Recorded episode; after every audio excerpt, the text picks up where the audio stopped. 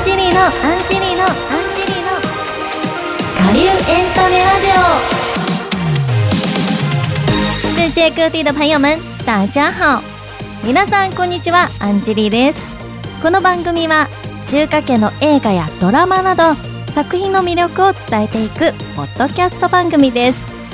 注目の監督俳優女優にもフォーカスして上海生まれ日本育ちの私ならではの目線で紹介していきます。ぜひ最後までお付き合いください。今日は第1回目の配信ということでどんな作品にしようかなと結構悩んだんですけど、えー、最近見た一番感動した作品を紹介したいと思います。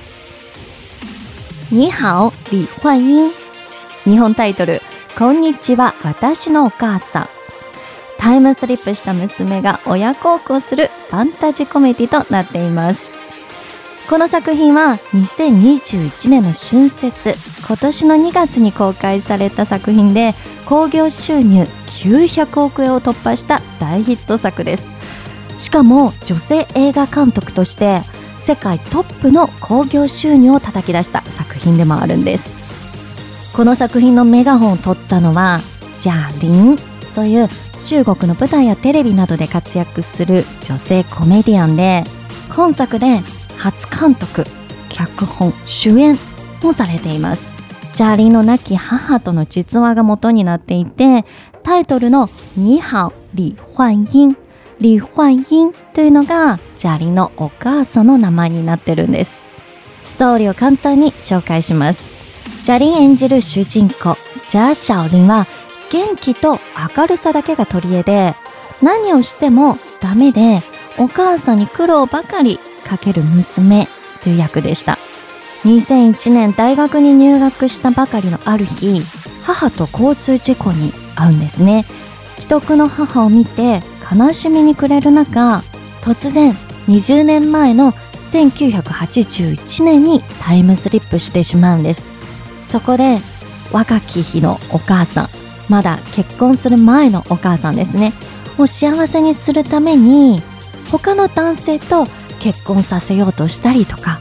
とにかくお母さんを喜ばせようと奮闘する話になってるんですね。中国で人気のあるコメディアンでもあって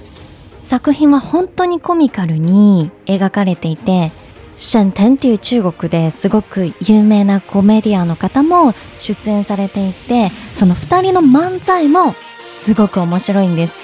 物語は終盤まで本当にテンポよく進んでいき最後は一気に類性に訴えかけてくるような演出になっていて本当に素晴らしい作品でした。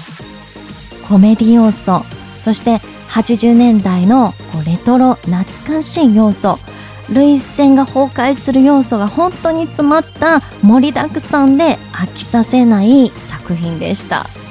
私は特にこの作品の中のコメディ要素がすごく好きで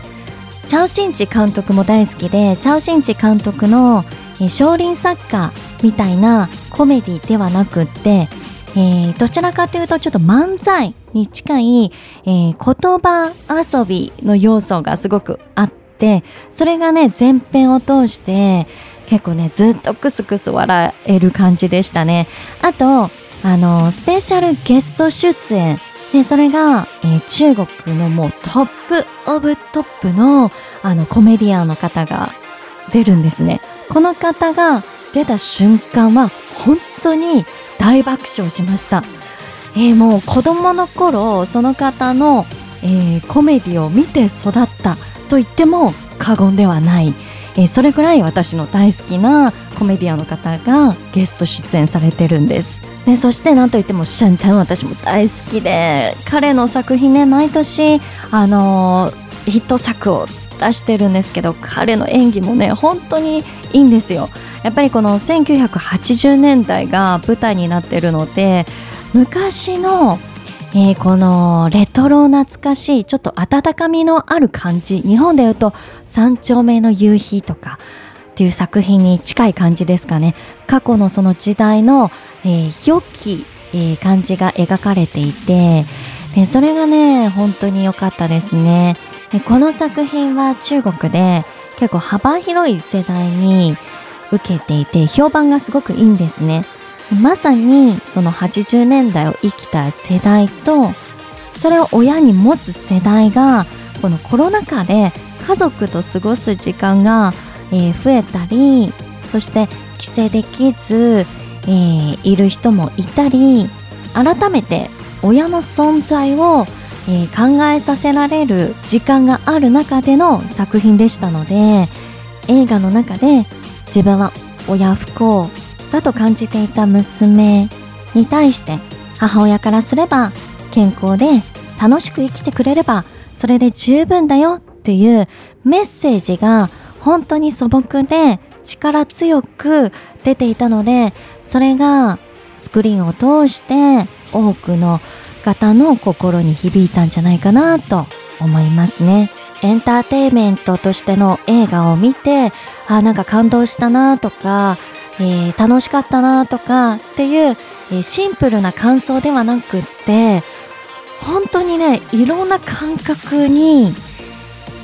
刺さってくる。しかもその感覚がすごく絶妙にあこの感情が日頃生活している中なかなか触れられない感情だなと思うところに刺さってくるリアリティもあって本当に素晴らしい作品でした、えー、日本でもね同じように共感できる作品ではないかなと思いますしそして、えー、映画の画面を通して1980年代の古き良き中国についても、あのー、知ることができるしそして中国の人があこういった感情の表現の仕方をするんだなとかいろんなことをキャッチできるんじゃないかなと思いますので、えー、ぜひね皆さん見てみてください。そしてこの作品は東京国際映画祭の中国映画週間の中で上映されますので、えー、よかったらぜひ見に行ってみてください。もしその期間中に見れなかったとしても1月に、えー、日本での全国上映も決まっていますのでその時にぜひ行ってみてください、えー、今日は第1回目の配信でしたが皆さんいかがだったでしょうか、えー、ぜひ次回も楽しみにしててください。感謝收听今日的节目我们下期再见